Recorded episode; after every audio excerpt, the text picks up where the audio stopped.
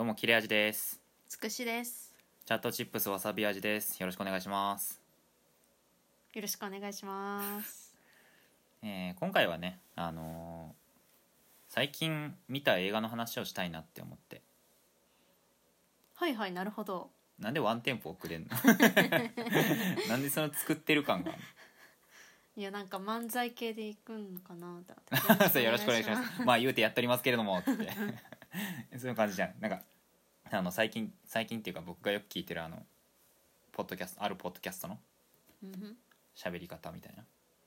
何それ？なんか始め方？なんかあのえっ、と便所のつぶやき？うん。なんかどうもどうもどうもどうもおじさん二村です。ホイプボヤです。えー、便所のつぶやきです。よろしくお願いします。よろしくお願いします。みたいな。あことね。あうん。まあそういうポッドキャストがあるんですわ。よければ皆さんも聞いてみてください。面白いですよ。はいあー今回は最近この iTunes ストアでね借りてみた、え3本の映画とあと1本ゲームをねえー感想を言っていきたいなと思います。うん。まずいまあまず1本目が「あのドントブリーズ」っていう、うん。なんていうのかな？なんか幽霊系じゃないホラーホラーサスペンスっていうかね。サイコホラー？わサイコホラーっていうのかなあれはね。かんないけど。えっと話の内容はあの主人公主人公はあれは女の人なのかな？いやでも一応なんか主人公は男の子？おじさんって言われてない？あそうなの？そうそう。主役はなんか被害者のおじさん。えそうなの？だったよねっていう紹介じゃなかった？なんか。誰ど誰が？なんかその映画の登場人物のうん。紹介サイトかなんかであそうなんだ。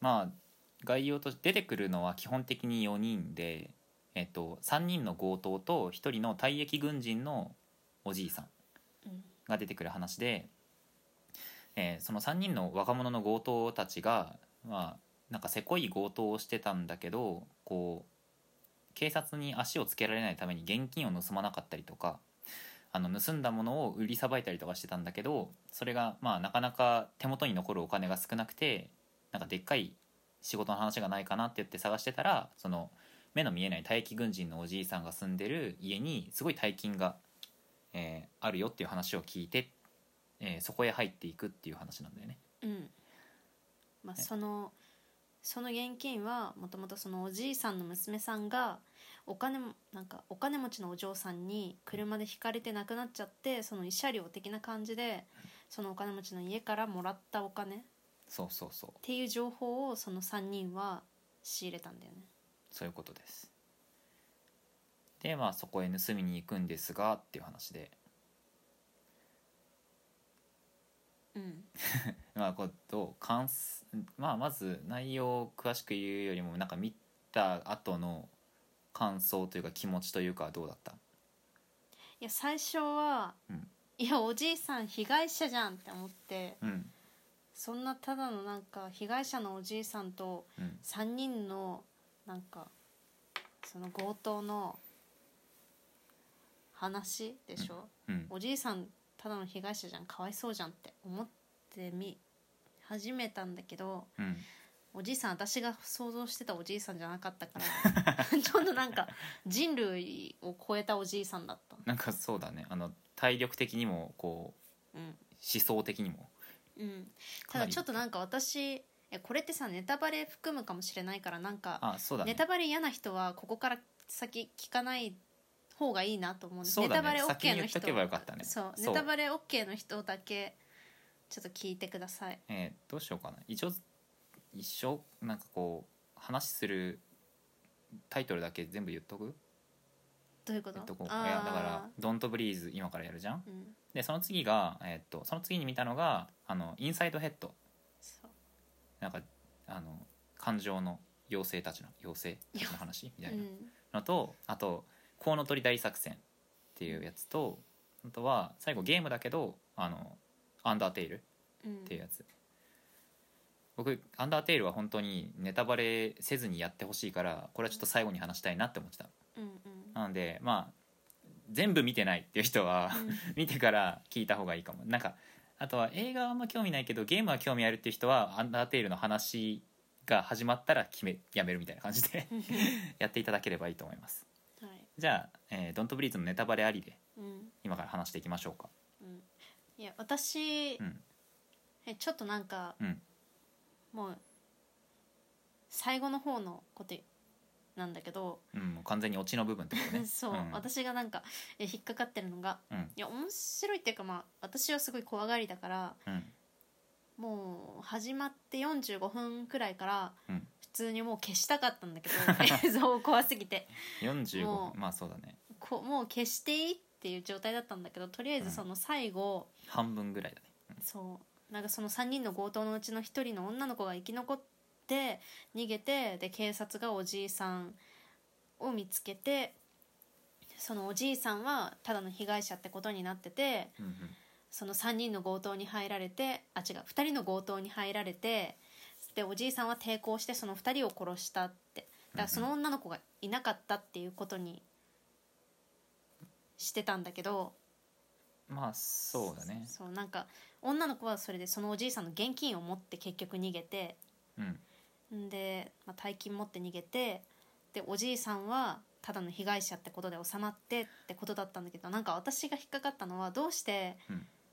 あの なんかあの地下室うん見つかんなかったのみたいな、ああなるほど、ね、あの地下室見たらこのおじいさん一体どんな生活してんのって なるよね。ならんの扉もあるしね。そうそまあ前提とうなんかして手錠とかぶら下がってるしうんみたいなそうそう。さまあなんだろう。聞いてる人は多分分かんない。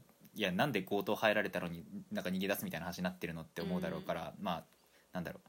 概要としてはその強盗たちがおじいさんの家に入ったんだけどおじいさんもおじいさんで秘密を抱えててあの強,、まあ、強盗がちょっとヘマをしておじいさんに見つかっちゃうんだけどその強盗の中で一番アホなやつが見つかって、えー何人で来たって言われた時に一人で来たって言ったらもう即刻でそいつを射殺したのねおじいさんが。うん。もう目が見えないけど音すすごい嗅覚と聴覚がそう。発達してるみたいな。異常に発達した嗅覚と聴覚で相手の場所を把握してしかも大義軍人だからね、まあ、あの体体術とかは心得てるわけよ。うん。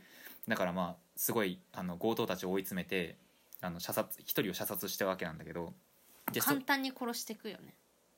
であのなんていうの最初は、ま、みんな窓から、えーすごい普通の家なんだけど厳重なロックでこうなんていうの？柵がなんか窓に柵が。あったりとかあとなんか何重にも鍵がされあのつけられたりとかしてもうのなかなか入れなかったから最初窓から侵入したんだけどで窓から侵入してあの警報装置のある扉の鍵を開けてで他の人たちあの2人他の2人はあの窓から扉から入ってきてっていう窓とあの扉が開いてる状態だったんだけどその1人射殺した後にあの他にも仲間がいるってことに気づいたじいさんは窓に釘を打ちつけたりとかあの扉をそうそう釘でいあの板を打ちつけたりとかあの扉にまた再度別の鍵をつけたりとかしてこう密室状態を作ったわけね。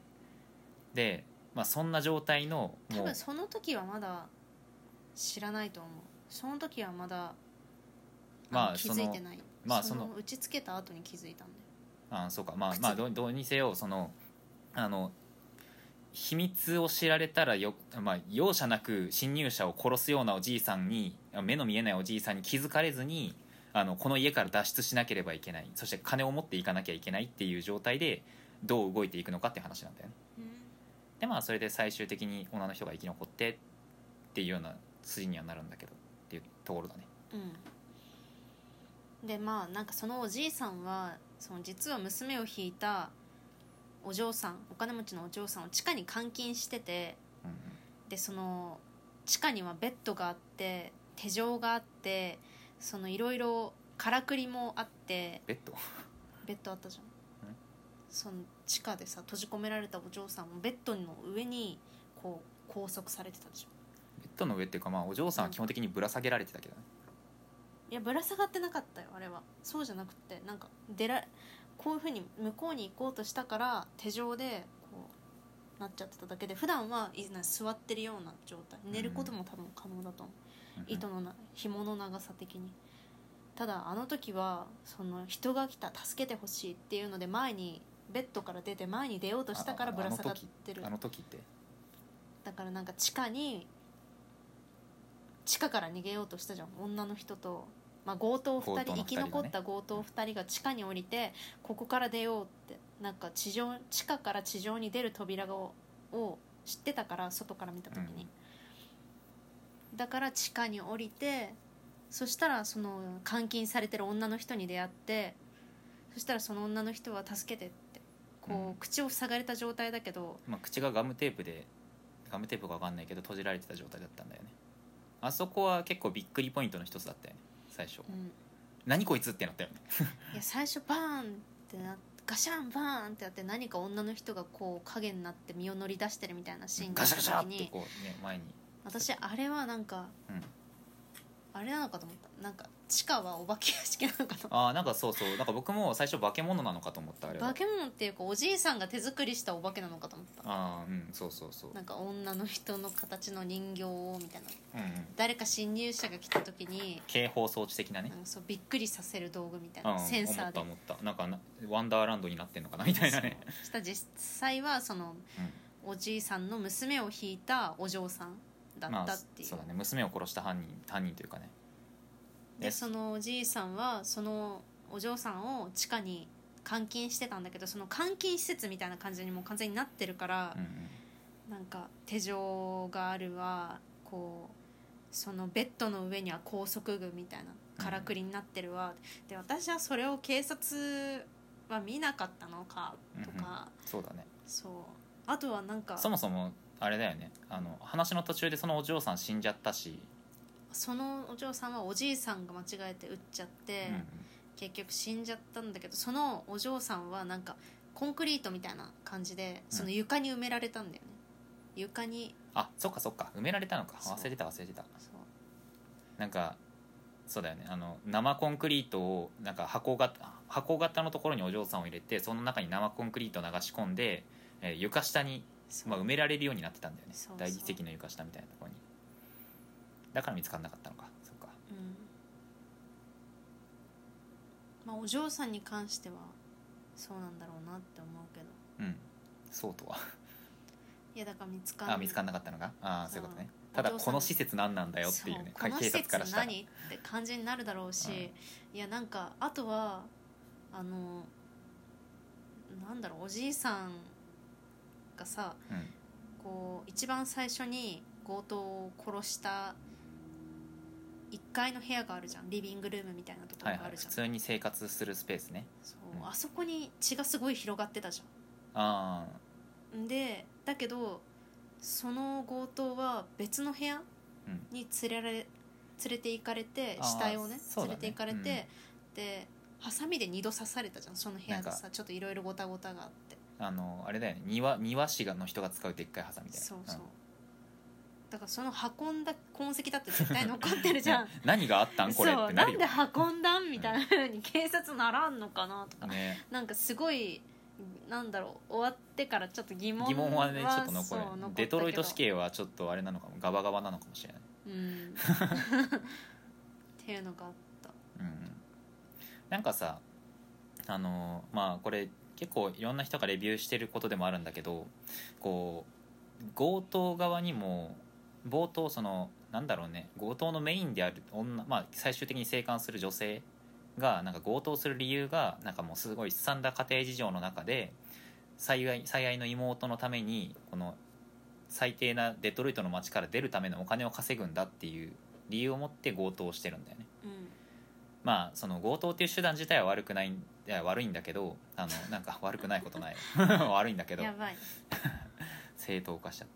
あのまあでもちょっとその女の人にもちょっと同情の余地があるみたいなうん。感じになっててでおじいさんはおじいさんでえっ、とただの被害者じゃなくてなんでそのまあこれもすごいか物語の革新な革新な話だけどなんでその娘を引いてしまったお金持ちのお嬢さんを監禁してたかっていうとあの、まあ、娘は死んでしまった、まあ、それは戻っては来ないんだけどあの終盤でおじいさんがあの償わせることはできるって言ってあれなんだよね。そのお金持ちのお嬢さんの体の中に自分の精子を流し込んで新しい娘を作ろうとしてたんだよね。僕はあれがせすごい生理的に気持ち悪かった。うん。ねすごい嫌だった。なんか精神の中に毛がいっぱい浮いてたしね。ほこりとか。あーそうだね。なんか衛生面も悪そうだしね。なんかなんていうのかな。まあそういうまあそれであのおじいさん側もやべえじゃんもう。人としてやばいし。で結局そのなんだろう主人公じゃないけど強盗の中の女の子の名前忘れちゃったな、まあ、名前忘れちゃったけどその女の子もあの殺されずに気絶して捕まっちゃってそのお嬢さんが捕まってたところに同じような感じで吊り下げられた状態になるのね。うん。でそこでなんか精子を流し込んであの子供をあの作るんだみたいな 話になってたのがすっげえ気持ち悪かったからなんかもうどっちもどっちだなみたいな気持ちになったね。うん。もうなんか第二の娘を手に入れるんだみたいなね。ね。9ヶ月経ったら自由にしてやるからとか言ってるけどさ。うでも目見えない状態で子供育てるのってできるのかな？ってなんかちょっと現実的に考えちゃった。ん確か冷静になるとね。冷静になれなかったけど見てる時。やだやだ気持ち悪い気持ち悪いってなった。しかもなんかさなんていうのレイプはしないって言ってなんか自分が事前に取ってた精子をさこうチューってなんかなんだろう吸い上げるやつで吸い上げてそれで流し込もうとしたスポイトか。そうそう。でっかいスポイトみたいなんですくい上げてなんかその吊り下げた女の人に強盗の女の人に入れようとしてたじゃん。もうあの時の女優さんの嫌がり方もすっげえリアルだったし、まあ、最終的にそれは実実行されずに終わるんだけどもう一人の生き残りの強盗の男の子が助けに来てくれた。そうそうそうそう。で生き残りの子がさ助けた後もその女の人さなんか桃子の老人の口に向かってそのスポイトをガーンってやるじゃん。ガーンって突っ込んで「お味はどう?」とか言って言ってたじゃん。まあそうなるよなって思って。なんかうんうんってなった。わそのなんか女の子を助けた強盗の男の子は最初からもうなんかこの話には乗り気じゃなくてそうだね。もう早くていうか最初もう降りるわっつって降りたんだけどその女の子がしのさなんかが心配で結局戻ってきちゃって、うん。まあ、なんかもう出れなくなっちゃってうんうんっていうね。最後まで女の子を守り通して死んでいった、そうだね。すごいあの子はいい子だったからう助かってほしかったね。んうん。まあでもなんていうのかなそのそもそも多分あの子が参加しなかったら強盗に入り込めてないよね。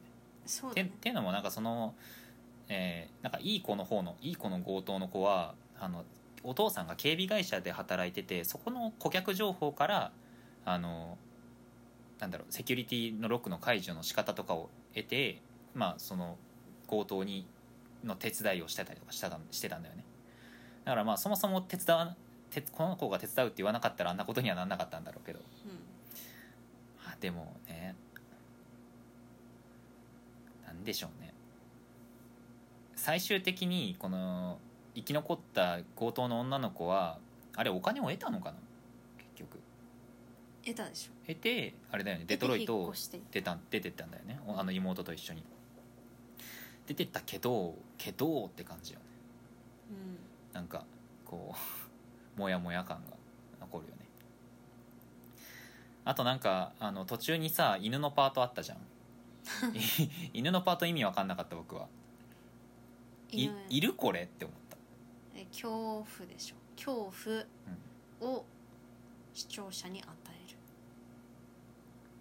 いるかな？いやなんかさ別にえ犬が来たからなんなん？って思ったんやけど。えそんな怖くなくね？殺されるからじゃない？殺されなくね？殺されるんじゃない？首とか噛まれたら。えだってあの体格の犬だよ。なんかさ例えばドーベルマンとかだったらわかるけどさ割と普通の犬だったよ。なんかすげえ獰猛な感じでよだれよだれべしゃべしゃになってたけどなんか車をよだれでべしゃべしゃにしてたけどさいや噛まれたとてって感じな気がするけどね。なんかそこそこがなんか全然腑に落ちなかった。なんかなんでこの子もそんなビビってんの？みたいな。しかもさ最終的に犬に気を取られてあのおじいさんに殴られて引きずってまた家に戻っちゃうわけじゃん。また連れ去られる、周り見ろってすごい思った。志村後ろって感じの。う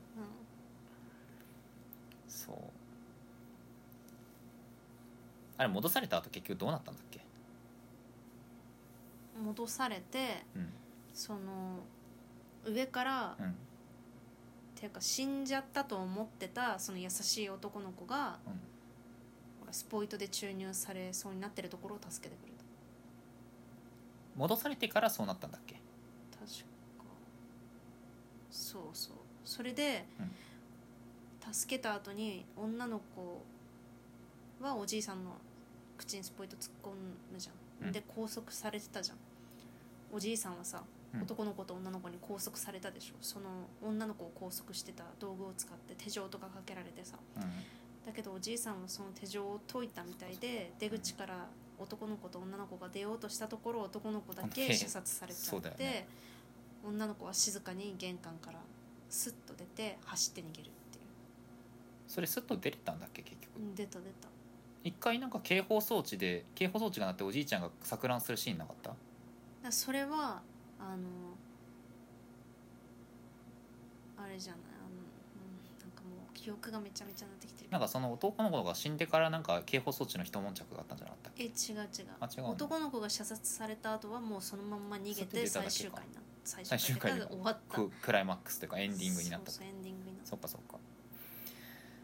まあ。ドーベルマンのドーベルマンじゃない。犬の剣があって、家に連れ戻されてから警報装置を稼働させたかなんかじゃないえ戻されてから生死の花下りじゃないの？さっきい今つくしちゃんが言ってたのは。そうだよだから政治の下りがあって。でそこから警報装置ってことか。いや警報いやじゃなくて生死だから警報装置が鳴っても多分普通におじいさんは女の子を地下に連れてった。え錯乱してたところをなんかやなんどうにかしてなかったっけ？女の子。が反撃の反撃してたんじゃなかったっけ？その時。女の子その時気失うんだよ確か。その警報装置を鳴らすんだけどあそれでも気を失ってそれで地下にお戻されたんだっけ？さんにそうなんか殴られたかなんかしてだかなんかめっちゃ気失ってんねじゃあ女の子。多分。えでも、うん。そうでもわたそうだよあのー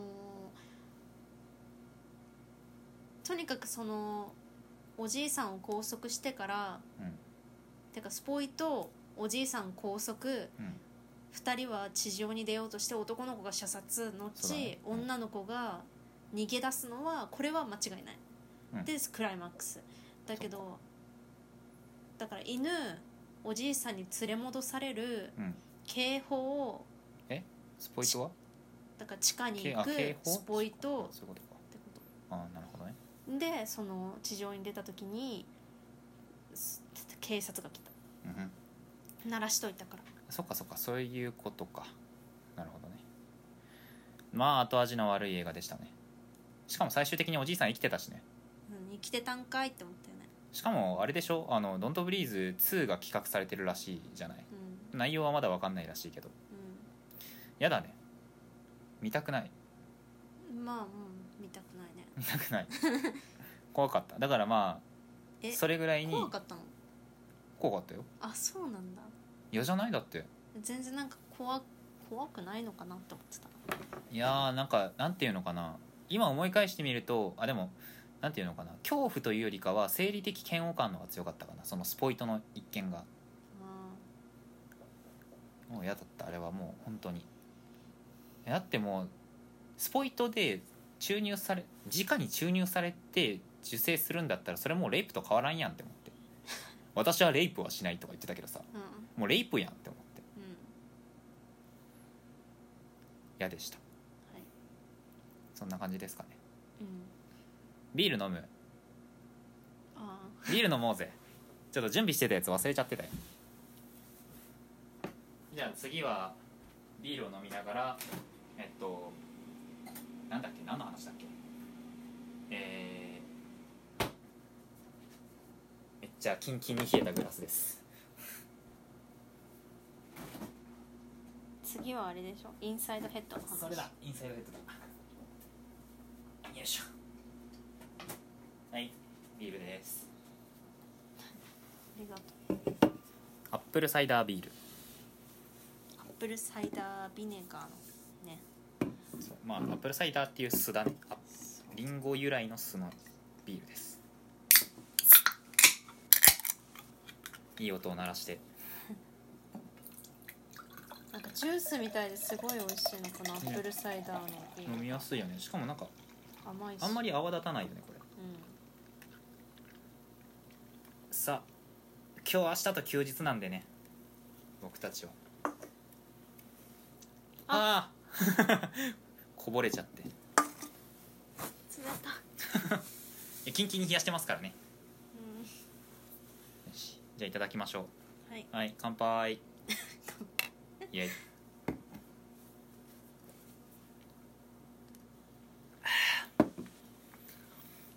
うめえ。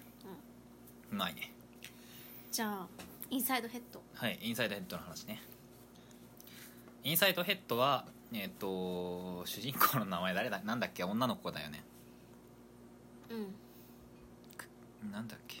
まあそのちっちゃい女の子。最初のシーンはなんかああ女の子の赤ちゃんが生まれましたよっていうところでその赤ちゃんの中のえっ、と感情を司る部分。まあその赤ちゃんのね。コントロール、そう脳の中のえっ、とにで働く喜びジョイっていうやつが最初に生まれてうん日本語だと普通に喜びって名前じゃなかったっけ？そうそうそう喜び。なんか喜びなんか僕あんましっくりこないんだよね喜びってなんかカタカナで書かれてる長い長いからかジョイあそう。でも僕サッドネスも普通になんかしっくりはきてたけど。かな喜びと悲しみ。なんか頭の中に最初に喜びが生まれて、えー次悲しみだっけ？悲しみが生まれてその次ムカムカ？違うね。そのビビリか。次にはそうビビリ。臆病。そう臆病ビビリが来てで次ムカムカってやつが来てで最後に怒りってやつうん。が来てその5人の、えーすげえカラフルな感情を司るやつらが頭の中で繰り広げる物語みたいな。うん。で現実世界のその女の子も12歳 ,12 歳になった時の事件なんだけど、うん。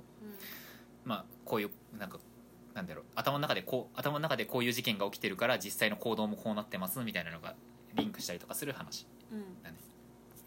なんか赤ちゃんのうちは、うん。人間が持ってる感情は、喜びと悲しみしかないから、うん。最初はずっとその2人でやってってるんだけど、うん。っていう部分でなんか実際に脳科学ともこうリンクした話映画みたいでなんかそういう部分で焦点そういう部分に焦点を置いてみても面白いのかもしれないね。そうだね。なんか僕が高校の頃に学んだなんか家庭科かなんかの授業とかに学んだのはなんか赤ちゃんの0歳ぐらいの時は快不快。うん。なんか快感か不快感かっていうところしかないのがどんどん成長していろんなことを経験していくにつれて快感が嬉しい楽しい気持ちいいとか不快感が悲しい痛い辛いみたいな。にどんどん枝分かれして感情が増えていくっていうような、まあ、その実際の科学的な科学っていうかせ人間生理学的な話があるんだけど、うん。うんまあ、そういうのもちょっとリンクしてくるような感じだね。うん。どうでした？いや私は面白かったうん。よよかったね。あの。特にどういうシーンが面白かった？うーんいやなんかね私は最後まで見た時に、うん。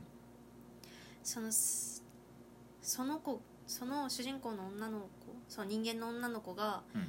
こう感情何か感情がちょっとその中で印象深かったりすると多分なんか玉みたいな形の宝石みたいなそうだね。になってそうそれがなんかどんどんどんどん脳に保管されていくんだけどなんか思い出っていう形でね一個一個玉ができるんだよねそうなんか悲しい思い出だったら青くな青いこう玉になってうん。なんか嬉しい思い出だったら黄色い玉になってってどんどんどんどんそれが保管されていくんだけど、うん。それがなんか最初は全部単体の色なのよ。黄色とかなんか緑うん。青み一色一色のやつだね。そう。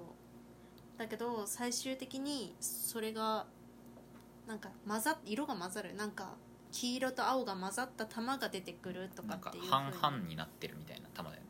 うん、になるんだけどその私それ見た時に、いやうん。確かにそうだなって思って。なんか人間ってうん。なんだろう。例えば嬉しいん悲しいっていう感情うん。一つじゃないじゃん。なんか悲しいっていう感情の中に臆病な感情があったりとかうん。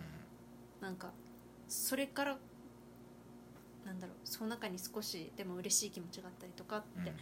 なんかい一色で表せないなって思ってなんかそれ見た時に、なんだろうあー確かになーって思ってなんかちょっとなんか自分のなんだろう今までの経験とかそういうのをちょっと思いかわ、うん、思い返した。ね。なるほどね、まあ、映画の中でもあったけどなんかそのなんだっけ主人公がもともといた田舎のところでなんかホッケーの試合をやったんだけど、うん。なんか決勝戦で負けちゃって悲しかったけどお父さんとかチームがはチームのみんなが励まして胴上げしてくれて嬉しい思い出になったみたいな。うん。なんかそれがなんか最終的には悲しいと嬉しいの半々の思い出になったりするんだよね。うん。っていうようなことがあったりするのでまあなんかこう自分の経験をなんかああこういう感じだったなみたいな。うん思い返したりとかこう自分の経験はどうだったかなって整理をするようなそういう意味でなんかなんだろう考えさせられるような映画だったね。うん。ねなんか負けちゃったのは悲しいけどこの人たちと一緒に試合ができたのは嬉しい。そうそうそう。なんだろうなんかそういうこれは悲しいけどでもこの人たちと一緒だったからってなんだろうね。一ま個じゃないよね、結局。そうだね。人間の感情は感情とか思い出に関するなんかかん感じ方とかっていうのはその単純なものではないですよみたいな。うん。このお菓子美味しくて嬉しいけど太るのは悲しいリアルなところだ。な、まあでもなんていうの？12歳っていう年齢がちょうどそんな感じだよね。こう感情が単純ではなくなる、うん。思春期1個手前の感じだから。何？うん、手に豆ができてる。本当だ豆だ。ほら。うん。これ治んのかな？治るでしょ。いやでも豆っていうかもう硬くなってる。あでも僕もちょっと硬いよ。全然このバイトの影響だよ、そうだね。音じゃ伝わらないうん。情報一ぶち込んでくるけど。すぐちょっとショックだった。まあ仕方ない。なんか僕はなんだろう全体的に良かったんだけどまあ最終的なこうなんていうのかなカタルシスのための布石みたいな感じなところなんだけど最初にあのサッドネスの扱いが悲しかった。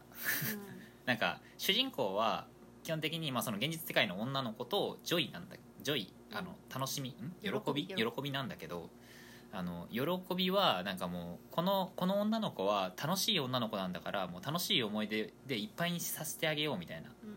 感じになってて悲しみがこう思い出に手を触れたらなんかもうそれがどんどん悲しいあのブルーの色に変わっていくからそれを触れさせないようにもう悲しみはもう本読んだりとかしててみたいな。なんかちょっとのけものにし円をようとするの描いてこの円から出ちゃダメねみたいな、うんこれがあなたの仕事みたいな。感じのこと言ったりとか、ねそう本当にねそれがねすっごい悲しかった。うん。なんかなんだろうあの ADHD の人に対するなんか 扱いみたいな感じをすなんか如実に感じてうわーってなった。悲しいってなっただ結局だけどそのまあジョイはその悲しみの大切さにも気づな目を向けて気づけるんだけどそうだね。最終的にはね。そうなんかその悲しみがいなくなったらその私もねなんか悲しいって感情いらないって思ってたりとかもしたのよ。こう 私はね。実際にね悲しいとか辛いとか そんな感情いらないじゃんって。うん。もう苦しいだけじゃんってうん。思ってたんだけど、うん。まあ、その女の子はその慣れた町から引っ越して慣れてない土地でこう12歳で過ごして友達もいないし仲良かった時の友達はなんかともう遠くなっちゃったその自分のいた土地で新しい友達や人間関係作っててうんん。でお父さんとかお母さんもちょっとなんか仕事で忙しかったりとかなんだりして構ってくれないとか。うんでどんどんどんどん自分の中でこうストレスが溜まっていくんだけどちょっとなんかいろいろごたごたがあって悲しみとその喜びが脳の外に行っちゃって、うん。コントロールするまあコントロールセンターみたいなていうの？そうだね HQ あの HQ って言ってたけど本部、本部？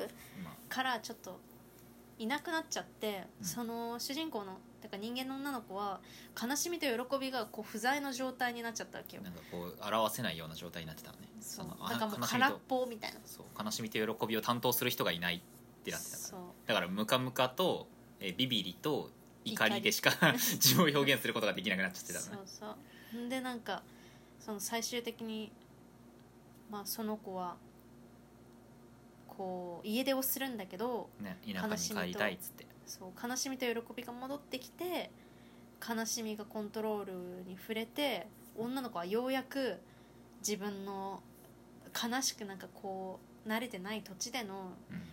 この悲しい気持ちとか寂しい気持ちとか、うん。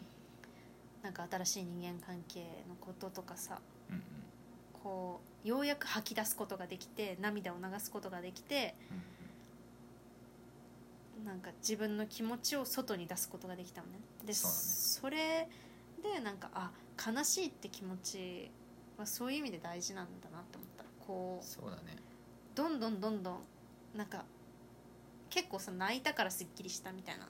うん。なんか悲しいって気持ちを素直に口に出したからすっきりしたっていうこととかもあるじゃん。こうん。う自分の中でどんどん溜め込んで我慢してると泣くの我慢するとか悲しい気持ちを押し込めて我慢するってやってると結構なんか自分が悲しいことを我慢してるってことに気づかなくなるのよ。うん。人間、ね。私はそうなんだけど。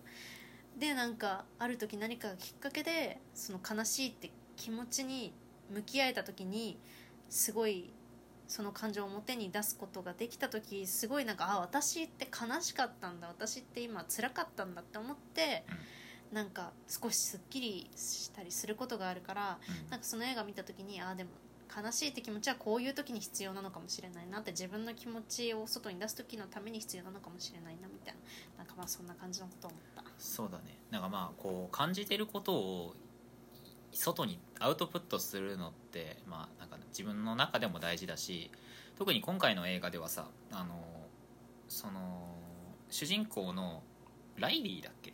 うん。ライリーか。そうだライリーか。そうライリーのライリーだってるちょっと分かんないけどその子の頭の中にはそのなんていうの思い出を保存するっていうのとあとココアメモリーって言ってあの一番大切なメモそのいくつかの思い出の中からできた島みたいなのがあるのよ。なんか友情の島とか家族の島とかあのおふざけの島とかがあってそれでまあそれがそれがライリーの人格を形作ってたりとかするんだけどなんかいろんな島が崩れ去った後に最後に家族の島が残ってたのね。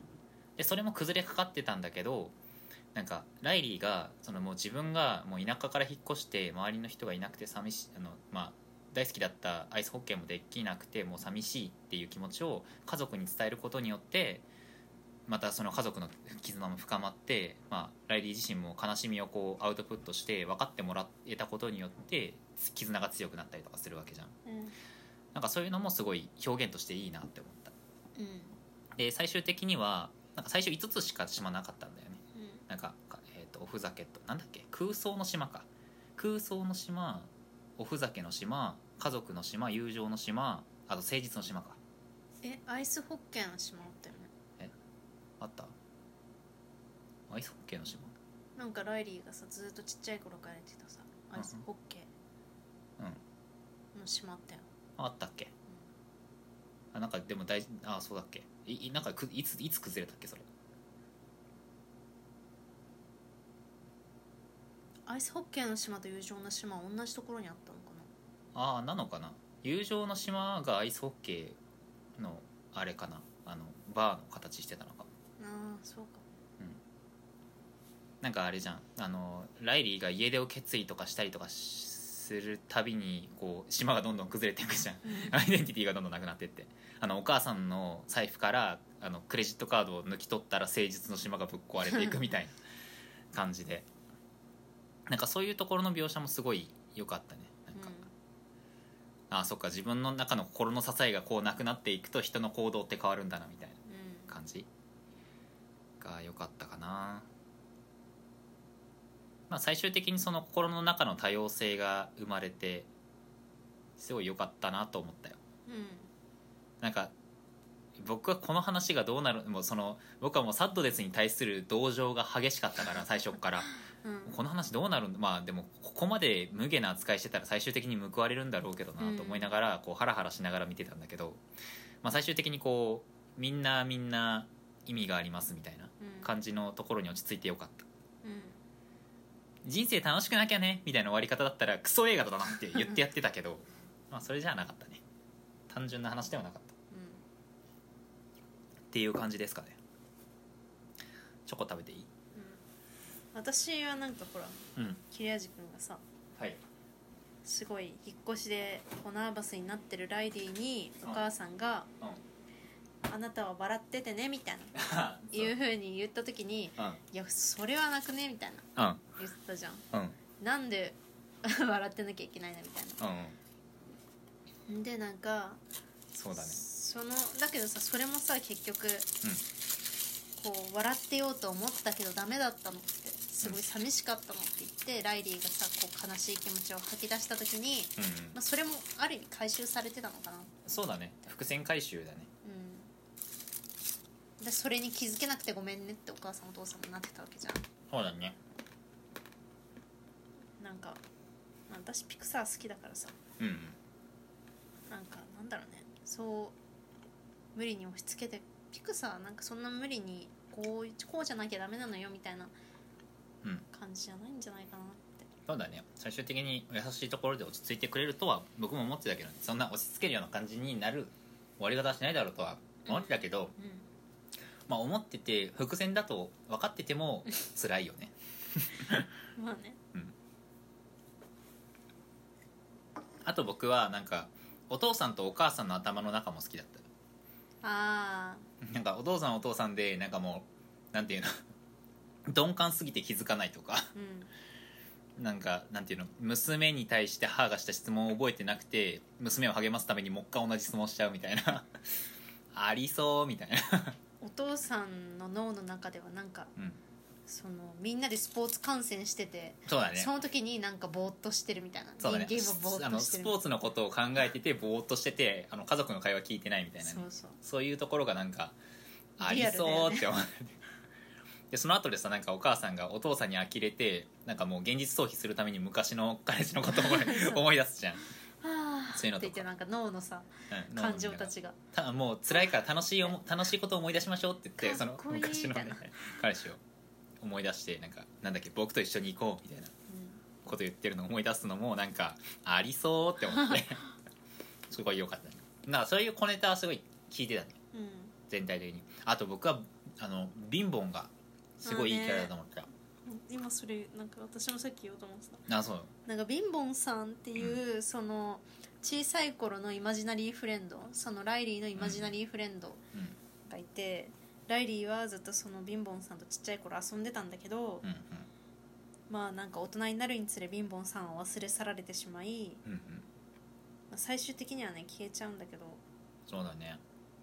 あその消え方もいいよね。なんかこうライリーの頭の中の島にはなんか足を踏み外して落としちゃうともう永遠に記憶が失われてしまうとかなんか、まあ、例えばジョイが落ちちゃったらもう楽しみという感情が失われてしまうみたいなもうなんだろう思い出の墓場みたいなうん、ゴミ捨て場みたいなところがあるんだけどそこから脱出するためになんなんだろうロケ外すんじゃなくて本当はもうそこに脳の思い出の整理班みたいな人たちがもういらなくなったのなんか思い出をうん。どんどんどんどん捨てていくんだけど、そのジョイとビンボンさんは足を踏み外してっていうかまあちょっと崖が崩れてうんうん。2人は落ちちゃう。そうそう。でそこに長くいると粉になって消えちゃうんだけど、ね。粉になって消えちゃったりとか、まあ、透けて消えちゃったりとかするんだけどうんうん。もうビンボンさんは多分もともともう忘れ去られてしまっていた存在だったからき消えるのが早かったんだろそうだね。昔のイマジナリーフレンドからね、うん。でもまあこう頑張ってジョイは脱出しようとなんか昔ライリーがなんかこのイマジナリーフレンドのビンボンさんと遊んでたなんかカートになんかほうきつけたなんか月まで飛べるロケットって名付けてこう遊んでたやつを利用してあのビンボンの歌を歌ったらそれは本当に飛ぶあのライリーの頭の中では飛ぶから。歌の力で飛ぶロケット。そうそうそう。ビンボンビンボンってでそれを使って何度も何度も飛ぼうとするんだけどギリギリのところで届かなくて2人で乗っててね。で二人ビンボンさんがこれ次ラストチャンスだっていう時にあれだよね。そうなんか大きな声で歌うんだもっといっぱい、ね、歌うんだみたいな風に言ってうん。ラなんかそのあジョイに気づかない気づかれないように一人後ろに乗ってたビンボンさんはうん。落っこちるの下に。なんか飛んでる最中で。ね、ピョンってねだからまあ一人分軽くなったロケットだから無地事上にね、うん。降り立ってて、そのそうそう戻れたんだね。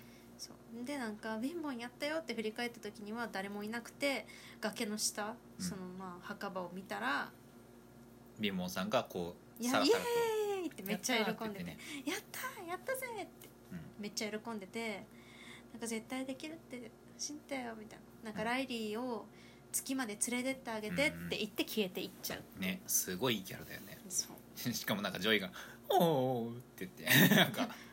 ジョイも涙をする。ね。なんか泣き叫ぶわけじゃなくてこう本当に悲しむ悲しんでる感じのね、静かに。うん、そうそう「ビンボン」って言って。ね。あれもすごい良かったな。うん。ああこうして人間は小さい頃に遊んだ何かを忘れるんだと思った。そうね。なんかいろんな思い出は一旦長期記憶っていうなんかすごいいっぱいある棚の中に保管されるんだけどあれだよね。脳の中の掃除班みたいなやつらがこれいらないこれいらないってなったやつはもうその墓場みたいなところに捨てられていくっていう。うん。やって捨てられちゃうんだけど、まあ、もう貧乏は完全に忘れ去られちゃったってことだね。うん。悲しいねビンボンさんのは悲しかったね。いい人だったビンボンさん。あと僕すごい好きだったのがあのカナダ人のイマジナリーがボーイフレンド。すんげえ好きだった。ライリーのためなら死ねる。ライリーのためなら死ねるって言って。言って最終的にこうジョイが考えた作戦であのビンボンさんからもらった無限に物が入るバッグの中に彼氏をあのイマジナリー彼氏を無限に量産してその中に彼氏ポンポンポンポンポンポンって入れて高いタワーを作ってそこからこう HQ に戻ろうとするっていうね。うん。これもすごい僕は好きだった。面白かったうん。あれ若干なんかイマジナリー彼氏がなんかキムタクっぽいなって思ってちょっと面白かった。やっぱりあれなんだね。あのカナダ人カナダ人の彼氏って言ってたけど、うん。カナダ人はなんか優しいっていうイメージがあるのかな。アメリカ人の人もね。感じですね。まあすごい良かったね終わり方も良かったです。そんな感じですかね。うん。うんじゃあ3本目の映画の「えー、とコウノトリ大作戦」うん。コウノトリ大作戦はえっと主人公はあれは鳥コウノトリなのかな、うん、コウノトリなんていうのかな。そのその映画の中の世界ではコウノトリがこう18年前にまであのコウノトリが子供をあのなんだろう親御さんのもとに運んでいきますよっていうサービスをしてたけどまあ初版のじ事件があってもうそのサービスを取りやめてもう今はあの宅配サービスしかやってませんみたいなうん。状態なんだよね、でそこにそのなんか空にあるそのコウノトリの会社に初版の事情でもともと18年前にその親元に届けられるはずだった子がもう人間、まあ、18歳の人間になってそのまま仕事やってて、まあ、全然仕事のできない子なんだけどでその子がひょんなことからあのそのもうサービス廃止されたのにいつ届いたあの赤ちゃんが欲しいですっていう手紙を受け取って赤ちゃん製造機に入れて子供を作っちゃうんだね。うん。でそれを無事に届けようっていう映画うん。で合ってるみたいな。ねそうだと思そうだと思う。大丈夫なんか。ううん。いろいろやってますけど。なんかコウノトリ大作戦。うん。まあそんな感想もないんだよね私。あそうなの？うーん。うーん。え何？じゃあ結構あのインサイドヘッドとあれ落差ある？そうだね。コウノトリ大作戦僕最初は全然ついていけなかった。ノリがね。なんかもうなんか置いてかれてる感。そう置いてかれてる感すごかった。なんかもうえキャラクターのこと知りませんしなんかすんげえテンションで来るなみたいな、えうん。おなんか初対面なのにグイグイ来る来る友達みたいなクラスメートみたいな気持ちで見てた。うん。えなんかノ何々やめて。リについていけなかった最初。ね。すごいなんか置いていかれてる感があって、うん。こう話に入り面白い話とか映画ってさ、うん。話に入り込めるじゃん。そうだね。だけどなんかこう遠くから見てるっていうねか そうそうそうそうそう、遠くからわかるわかる眺める。みたいな。うん、なんか感情移入ができるキャラクターがいないんだよね最初。うん。なんかこうどんどんと冒険を進めていくうちにキャラクターのことが分かってっていろんな事件が起きてあやっとあそっかこの女の子はこんな感じの子なんだみたいうん。ななんかううん何？んいいよ。うんまあ例えばそのなんだろう18年前にこう届けられるはずだったみなしごのその女の子は実は胸にあの元々のじ本当の親にたどり着くためのあのレーダーのかけらを持っててうん。あの本当はその女の子は親御さんたちに会いたくてこう飛行機を作ってたんですみたいなうん。話があったりとかさ。あれなんなら最初からもう言っとってよかったと思うけどね。うん。だったらなんかその女の子に感情移入が早くできるじゃんあそういう気持ちなんだ。み途中で言ったんだよね。そうそう。実はこの飛行機作ったのってこういうためなんだよねみたいな。えそうだった？んみたいなこう視聴者も含めてコウノトリもびっくりみたいな。なんかうん。ああのシーンは好きだった。あのガラスをこう、うん。船に乗り込むまでになんかガラス工場みたいなところを抜けなきゃいけなくてガラスがこうたくあさあ、うん、んなんか置いてあるんだけど、張り巡らされてるようなとこね。そう、うんなんか吊るされてるうん。っていう状態になってて、女の子は謎の施赤ちゃん設だけどねあれ。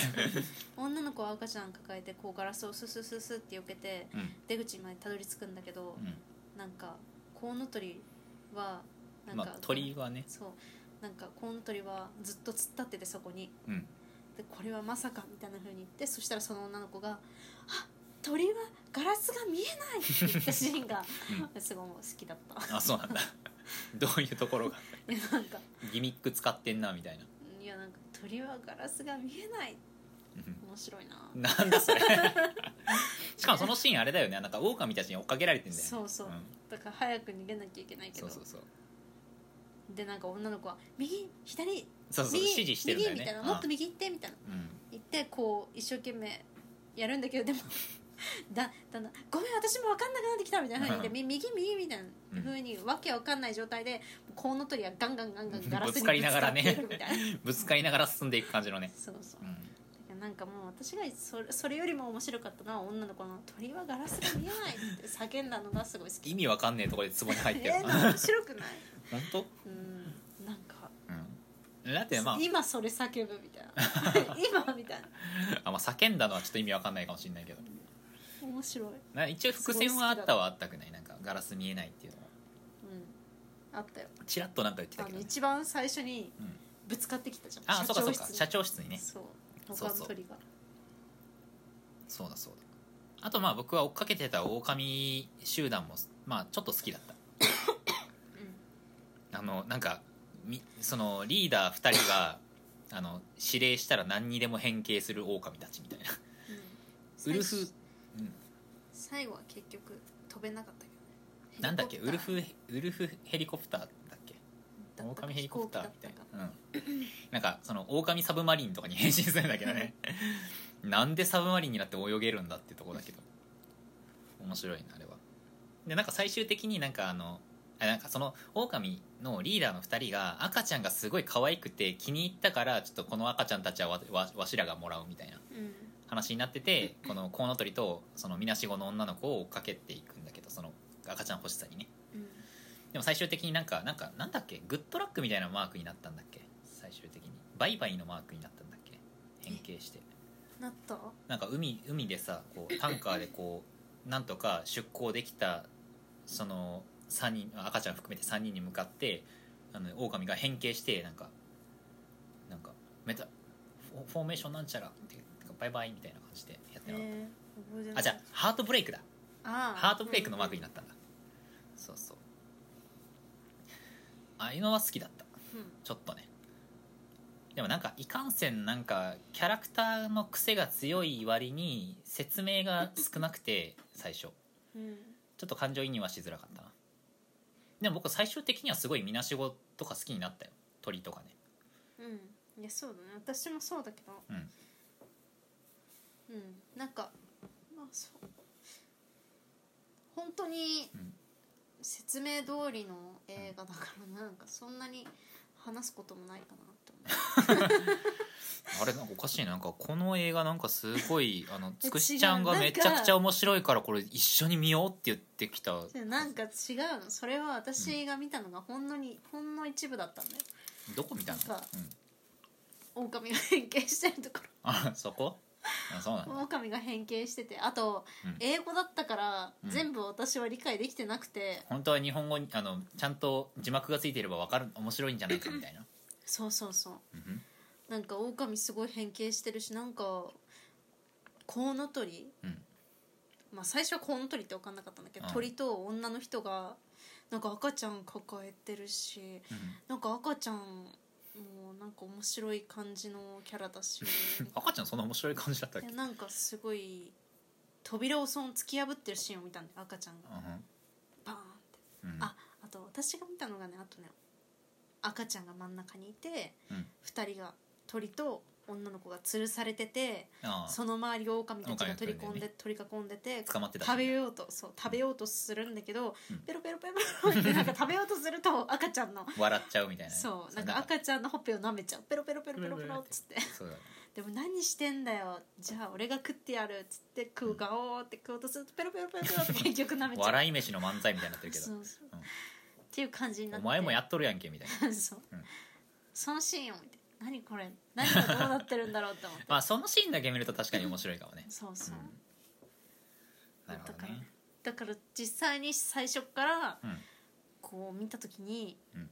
ええノリについていけないどうしようってなった。そうだねこうなんかさぜすごいなんか途中見てて面白かったから、うん見ようよって言って進めたのになんか自分までこううんノリに置いてかれてる感じで、思ってたんとちゃうえーみたいな。えすす私進めたのにどうしようってちょっと思ってた最初。最初ね。僕,、うん。僕もちょっと全然ノリノリじゃなかったからね。うんなんかスーンっていう顔で見てたからね。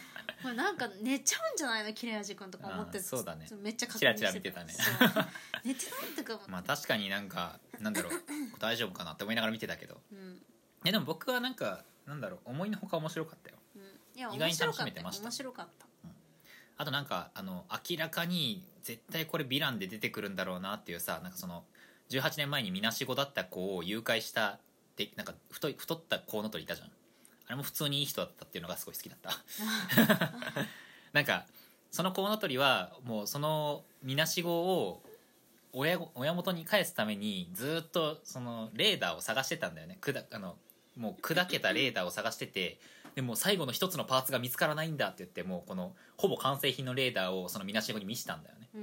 したら「私それ持ってるよ」って言って合体させたらこうそれそのみなしごの本当の住所が分かったっていうね。うん。あの展開はなんかなんだろうスピーディーだなとは思ったけど、うん。すごいあのこの通りいい人だなって思った。そうだね。なんかその感動シーンを撮ろうとビデオ回してたしね。そうだね。うんよかったよかったスマートフォンでね。うん2016年の映画だからね。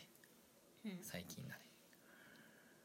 まあ終わり方も良くてなかなか良かったかな。うん。ってところですかね。うん。あんまなんだろうね。うん。まあ暇な時にめちゃくちゃおすすめはしないけどまあ要所要所面白ポイントはある。なんかまあそこそこの映画って感じがする。うん。って感じですじゃあまあ最後に話したかった「アンダーテイル」の話しますか。うん。えーアンダーテイルはトビー・フォックスが2015年に作った PC ゲームです。うん。今は PC、まあ、Steam とあとは PS4 ニンテンドースイッチで配信されてるので、えー全人類は買ってくださいっていうゲームです。こうアンダーテイルうんはなんなんだよ。斬新なゲームだなってそうだね。斬新斬新。RPG だうんけど戦わない、そうだね。そのコンセプトはすごい斬新だった。斬新な中にしかもなになんかいろんななんていうの日本のゲームのにインスパイアされた要素が結構あったよね。うん。あのまずはそうそうそう。テキストの感じとかキャラクターの感じがすごいトビー・フォックス本人も言ってるけどマザー2に結構影響を受けたっていうのとあとは結構戦闘で弾幕芸になることがたびたびあるんだけどそれは東宝とかにあのインスパイアされたらしくて。うんでもまあ全然そういうゲームを知らなくてもすごい100%楽しめるからうん。いいんですよね。どういうところが好き？うーん優しいところ。まあ優しくもなれるよね。そうなんだろう、うん。なんかうーんと難しいなんだけどすごい細かいなと思う細工が。うん。あこういう例えばこううーん誰か大事な人を殺しちゃった後にリセットして、うん。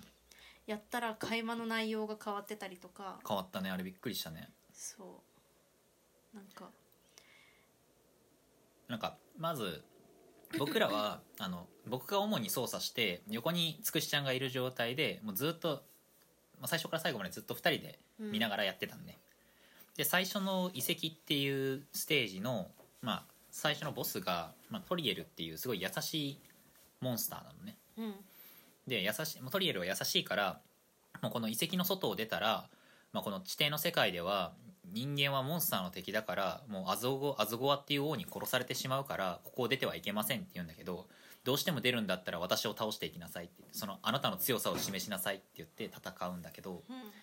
僕らはまあもう最初トリエルとの戦いの回避の仕方が分かんなくて倒しちゃったんだよね。そう。なんか行動を基本して、その和解して相手を逃がすっていう感じになるんだけどトリエルの場合は行動をやってももう何にも変わらなくなっちゃって途中から。そうそう。話を聞いてくれる状態ではないみたいなこと言われたんだよね。から一向に進まなくなっちゃってうん。えこれってどうする？本当はなんかそこで逃げるをずっと押しとけば逃げ逃がすをずっと押しとけばよかったんだけど、私たちはなんかすとにかく行動しかその時まだ分からなかったからそうだね。逃がすってものは黄色く相手が黄色くなってから使うものってそう。そういう。なんか相手がね変わってから変わったらなんかコマンドの色が変わるもんね。そう。うん。だからなんかそういう認識だったからもしかしてトリエルの場合はトリエル倒さないといけないんじゃないかっつって倒しちゃったのよトリエルを。そうそう。でなんかそのまま進もうと思ったんだけど私それなんかすごい嫌でなんかトリエルがい なんかいなくなっちゃったのがそう進められるんだけどうんそうそう。なんかトリエルがいない世界でなんかやるのはなんかすごい寂しいし、うん。もしかしたら絶対他に何か方法あるのかもしれないって思って、うん。切れ味君にお願いしてちょっとリセットしてもらったのよ。うんうんそうそう。でそしたらなんかでもしかしてさ逃がすをずっと連打してたら何か変わるんじゃないのみたいな風になって、うん。え本当？って僕言ってたけどね。そうそう。でなんか逃がすをやってたらなんかあの相手の言う喋る内容が変わってったんだよね。内内容も変わってたし、うん。前回殺しちゃってたからあ違う違う。その変わってたっていうのはなんか戦うか逃げるかしなさい。何をしてるのとかこうそうそう。逃がすをずっとやってたら話す内容が変わってって変わってた。でしかもなんか主人公がなんか、うん。僕はあなたがうん。死んだところを見たみたいな。前回の記憶を持ってるの、そうだね。そうだそうだ。そうだったそうだった。そう。だからそれがあすごいな前回の記憶持ってるんだって思って。うんこれは多分リセットしたから変わったんだろうし、ね正解じゃんって思ったよねあれ。すげえこのゲームってなったよねあの時に。えー、すごい細かいなって思って。うんうん。しかもその倒した後にフラウィーっていういうキャラクターに会うんだけどその時の会話も変わってたよね。うん。なんかリセットしただろう的なことを言われて。そう。一回殺したくせにみたいな、うんうん細けえなって思ったわ。あそこでぐっと心をつかまれたね僕は。うん。すごかった。でもあれでもうこの先絶対敵は殺さないっていう決意を固めたいの。このゲームはちゃんとそういう道を残しあの作ってくれてるゲームだって思って、うん、絶対に殺さなくて大丈夫だと思って、ね。とにかく何かしら行動と逃がすうん。を押しまくろうと思ってね、そうだね。攻撃は絶対しねえっていう。うん、まあその先でね結構ふざけななんか骨のキャラクターとかね。うん。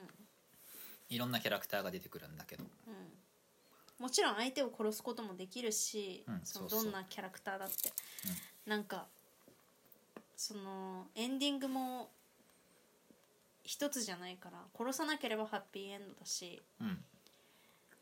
殺し続ければまあそれはそれで別のエンドがねうん。あったりするしまあなんだろう。23匹とかある程度の数をまあ仕方ないかなって思って倒してプレイしてったら普通のエンディングになるし。うん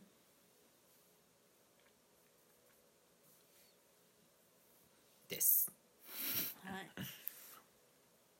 いやもう初回プレイは僕は初回プレイでまあそのえーアンダーテールっていうゲームは、まあ、そのプレイをしてクリアした後でなんか攻略サイトとか見て知ったんだけど、えー G ルート N ルート P ルートっていうのがあって僕らは1周目で P ルート P ルートっていうところに行けたんだよね。うん。一回目まずまず1回目は絶対に N ルートっていうものになっちゃうんだけどあそうなの？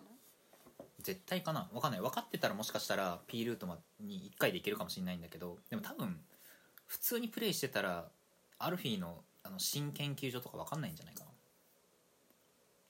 分かってたら多分いけるだろうけどね。あの N あの普通にアズゴアと最終決戦する前にあの新研究所に行ってたらそれはもちろん多分 P ルートいけるだろうけどうん。多分普通の人はそこに気づかずに N ルートになっちゃうと思だけどさううん。なんかヒントあったっけ？あった。フラウィーが教えてくれたそれは N ルートになった時だよね。あそっか。そううち N ルらートに行最初った後に。N ルートに行ったのか。そうそう。でであのなんか他のエンディングがあったかもしれないって言ってまずはアルフィーに会ってみるといいよみたいなことを言われて僕らはあれなんだよ。アルアルフィーに会いに行ったんですそう。その後で。で新研究所に行ってアルフィーとデートをして友達になってあのラスボスのアズゴアっていうやつに行こうとしたら戦闘に。大丈夫。えー戦闘にならずにあのみんな今まで仲間になってきた6人の人たちが集まってきてこう別のルートに移行するわけよ。うん。っていうシーンでね。うん。僕らはすんごい泣きそうになりましたね。うん。真のラスボスのところとか。ね。どどうって何？うなんかラスボスとかどうでした？うーん。すうーん。どうどう？どう？僕はあの、まあ、これはクリアした後で見たやつなんだけどあの確かね公式の日本日本語訳だと確か違ったと思うんだけど言語版だとなんかなんていうのその最後のラスボスのところであのセーブデータは壊れているようだセーブをすることができないっていうコメントが戦闘中に流れるのよ、うん。まあ、これ何回も言ってるけどさあのしずくあのつくしちゃんにね。うん。しずくちゃんって言っちゃった今。誰だよ。あのそのシーンであのもうセーブをすることはできない。でももしかすると新たの最後の力で誰あの違う何かをセーブすることができるかもしれないっていうセリフが流れるのね、うん。まあ、セーブっていうのはそのデータをセーブするっていう意味もあるしあの救うっていう意味もあるじゃん、うん。英語のセーブはね。うん。でそこからその友達になった6人をそのラスボスに取り込まれた6人の魂を救うっていう展開になるところが好きなのと、うん。あとはそこの BGM は BGM のタイトルが「Save the World」っていうところが僕はすごい好き。うん。すごい好き。もうずーっともうなんか数日ずーっとその BGM 聴いてたもん。うんテレテレテレテレレレレレレテレレンレレってやつねその曲いいよねなんか可愛いしうんそうだねしかもあのなんていうのこの「アンダーテール」のゲームの中で要所要所にあった BGM のフレーズを使ってるのよそうねててててててててててててずっと聴いてられるもう本当にね一時期は狂ったようにその「アンダーテール」の BGM のオーケストラバージョンばっか聴いてたうんうんとかねなんかなんだろう語り出すといっぱい好きなところはあるんだけどそうだねそのじゃあつくしちゃんの「アンダーテール」の中で一番好きなキャラは、それはなんかもう難しいよね。うん、だけどうん。トリエルとパピルス。パピルス？うん。いいね。トリエルいいよね。トリエルは本当に大好きで、うん。あのもうお母さんにお母さんって呼ばせていただいて、もう電話してママって呼びたいよね。うん。ママと呼びたいし、うんうん、いてほしい。そばにいてほしい、バタースコッチシナモンパイを作ってほしうん、いね。僕そのトリエル戦での「ハートエイキング」っていう曲がすごい好きなの。うん。テレテレテテレテレテテレテレテテレレレテテレレレテテレレレテテレレレレデンデンデンってやつそうだねあれすごい好きなんかそのこの心のチクチクしてる感じを曲でうまく表現できてると思うんうこうジレンマというかこの子を救いたいけどこの子は外に出ようとしている。でも私が止めなきゃみたいな。気持ちがすごく表れてて好きです。若干話は変わるけどうん。なんかトリエルの雰囲気が、うん。まあ、少しだけど、うん。まあ、おばあちゃんに似てる。ああなるほど、私ね、のおばあちゃんに似てる気がする。なるほどね。なんか少しだけどうんうん。なんかわかる？まあ母性っていう部分なのかな。かな。うん。確かにね。あのつくしちゃんのおばあちゃんは本当に優しくて穏やかでね。そう。面白いことも好きだしね。うん。笑い方可愛いしね。笑い方。なんか僕あのつくしちゃんのおばあちゃんが笑ってるとこすごい好きで。まあそうななんか なんかすごい穏やかですごいいい人なんかいい人っていうなんかなんだろう。他他人行儀だねそれ。すごいいい人なんだけど。確かに言わんとしてることはわかる。うん僕はあのトリエルのトリエルとさ最初一緒に行動してるじゃん。したらなんかフロギーとかの最初の敵現れるじゃんか。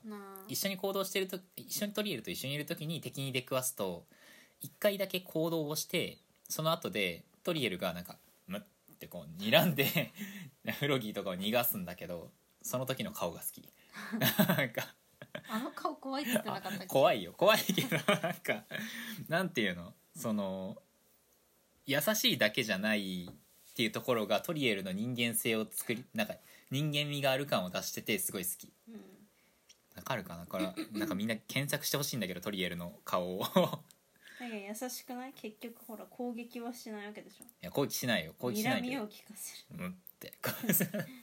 いやその顔がすごい好きなの。なんか何とも言えないなんか絵じゃんあれ。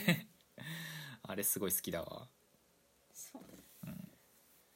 僕トリエルの表情で一番好き。そうそう。あとなんかトリエルがその主人公の手を引っ張って歩いていくモーションとかも好き。ね。なんか一緒にパズルをいあのパズルは危ないから一緒に行きましょうねみたいうん。なあの感じとか。すごいいいなって思う。僕が好きなキャラはねまあ何人かいるんだけど一番好きなのはナプスタブルークかな。うんうーんってまあナプスタブルークはなんだろうね BGM の効果もすごいでかいけどすごいよくないなんか可愛いなこの可愛いすごい可愛い可愛いい攻撃的じゃない可愛いいい子、うんいい子だし謙虚だしなんだろうねまあまマザーっぽいマザーっぽい感じもするうん BGM もすごい好き「ててててててれてれれててておしゃれだよてねてれそうだねベースの感じもいいしでも僕一番好きな BGM だけで言うと一番好きなのはあのえっとねなんだなんてキャラだっけ狂った人形だっけ狂ったマネキンだっけなんかあのアンダインに追っかけられた後に落ちてゴミ捨て場に着くじゃん、うん、ゴミ捨て場からこう上に進もうとしたら出てくるマネキンダミーっていうんだけど、それの BGM の「ダミー」っていう曲が好きで。それはナプスタブルークの BGM のアレンジなんだけどいとこだっけ？そうそうナプスタブルークのいとこ。なんかねナプスタブルークはなんだっけな2人いとこがいてそのうちの1人がダミーでそのうちの1人があのーなんだっけあのーあいつ。えーメタトンうん。だったはず。うんそう。でなんかナプスタブルークの家の隣の家はメタトンの家なんだよね。うん。とかまあもうとにかくね BGM はすごいいいしでも BGM から先に聞くんじゃなくて本当にゲームからやってほしい。そうだ。のゲームやってほしいっていうか、まあ、ここまでネタバレしてたらもう基本的にここまで聞いてる人はキプレイの人であってほしいんだけど。いや本当にねなんだろう。語るに落ちちゃうけどね。うん。あの大好きなんでみんなやってくださいっていううん。感じ。優しい気持ちになってくださいっていうのとあとはあの皆殺しルートを選んで地獄を味わってくださいっていう うん。ところはある。なんかもしうん。優しいお話がなんか見たいとか、うん。優しい話をプレイしたいとか、うん。優しい気持ちになりたいとかなんかそういう物語に触れたいって人はうん。なんかねぜひやってみてって思う。そうだね。優しい気持ちにさせてくれるしあー争いじゃなくてこうやって解決をするもんだなっていう気持ちになるよね。うん。まあなんだろう敵は容赦なくこっちを攻撃してくるけど。そう。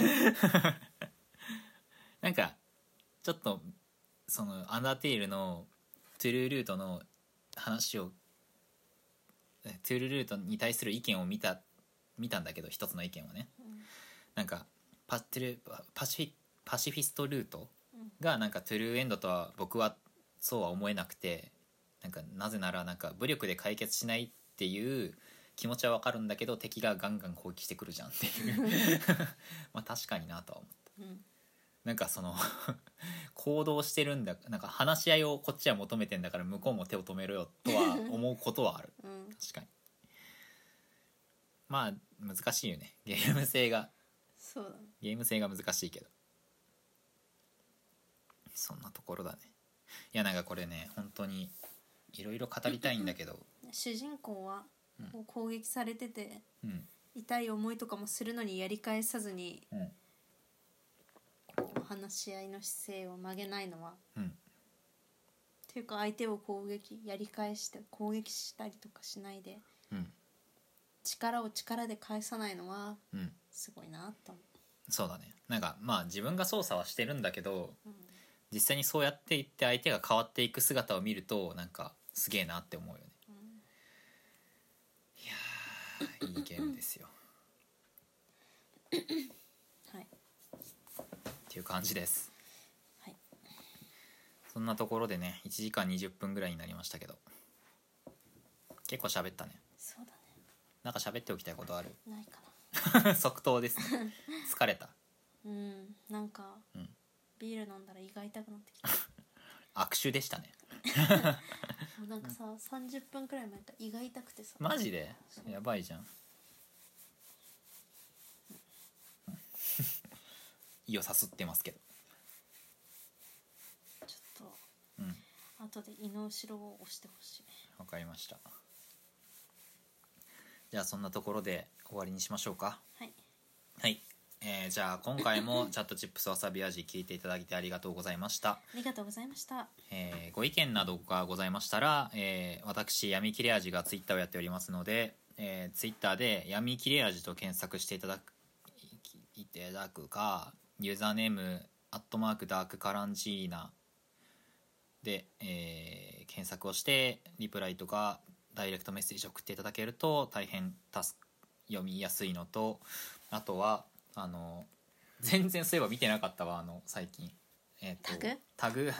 タグをねあのわさび味あのシャープわさび味であの書いてくれるとわ僕たちが読みますって言ってんだけど全く読んでなかったんだけどないね。ない、うんよし OK 大丈夫だった、えー今のところシャープわさび味でツイートしてるのは僕だけなのであの 誰かコメントしてくれましたら、えーあなたがあのチャットチップスわさび味のタグを使う第2号になれるので できれば自分も換算するんです。あのリスナーとしては第1号になれますのであのできればそれを使ってコメントしたりとかなんか周りの人に教えこの番組があるっていうことを教えてくれたりするとまあちょっとレスポンスがあると楽しいと思うんだけど僕は。どう？うん。そうね。思ってんのかな？思ってんのか分かんないけどなんかまああとはなんかおすすめの映画とかあったらちょっと僕なんかいろんな映画見たいなとか思ってるんでなんか言ってくれると見たりとかして感想をまた喋るかもしれないんで、はい。まあ、喋るとは約束できないよ。約束できないけど あこの映画ちょっと面白くないなってなった場合に人からおすすめされた映画をレビューするのってきついな確かに。なんか今今ちょっと思ったけど。うん。人からおすすめされてこれめっちゃ良かったから見てよって言われてうーんって思ったやつをレビューするのってすげえ難しいな。うん。すごいなんかその人に対して悪いよね。うん。そんなことはない。自身の意見を言ったらいいのかな。うーん。わかりません。わかりません。さようなら。ふざけてんの まあ特に語ることないかなって思っても。チャッチー。チャッチー。はい。